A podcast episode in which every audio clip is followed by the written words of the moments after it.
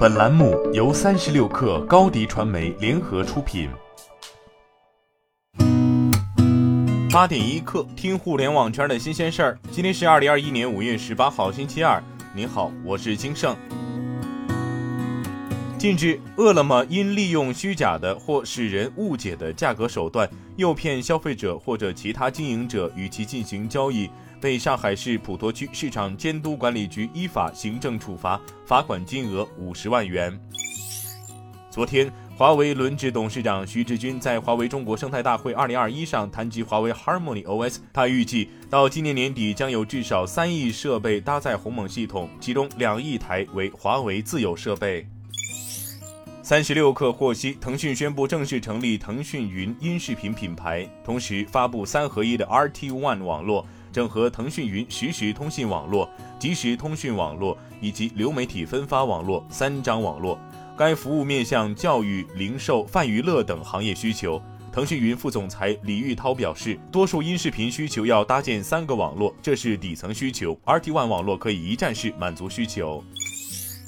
据证券时报报道，国轩高科已与领跑汽车达成合作，为后者供应电芯，并顺利实现量产供货。目前公司产线正在加紧生产，以保障订单供应。数据显示，领跑汽车四月交付量达两千七百七十台，同比增长百分之八百六十六，环比增长百分之二百七十八。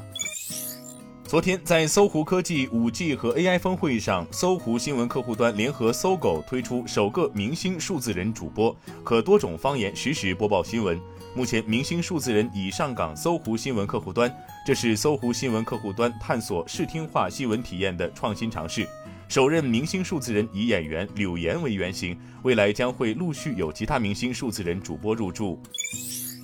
昨天，聚焦家庭餐桌的风干辣卤连锁品牌菊花开卤味宣布完成 B 轮融资。本轮融资由万物资本领投，众源资本、不惑创投、浅石创投跟投，投资金额一亿元。此前，菊花开卤味已于二零二零年完成了由不惑创投投资的天使轮和 A 轮融资。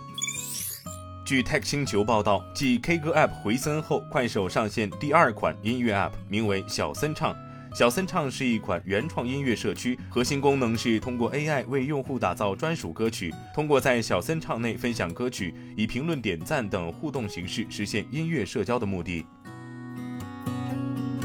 今天咱们就先聊到这儿，我是金盛，八点一刻，咱们明天见。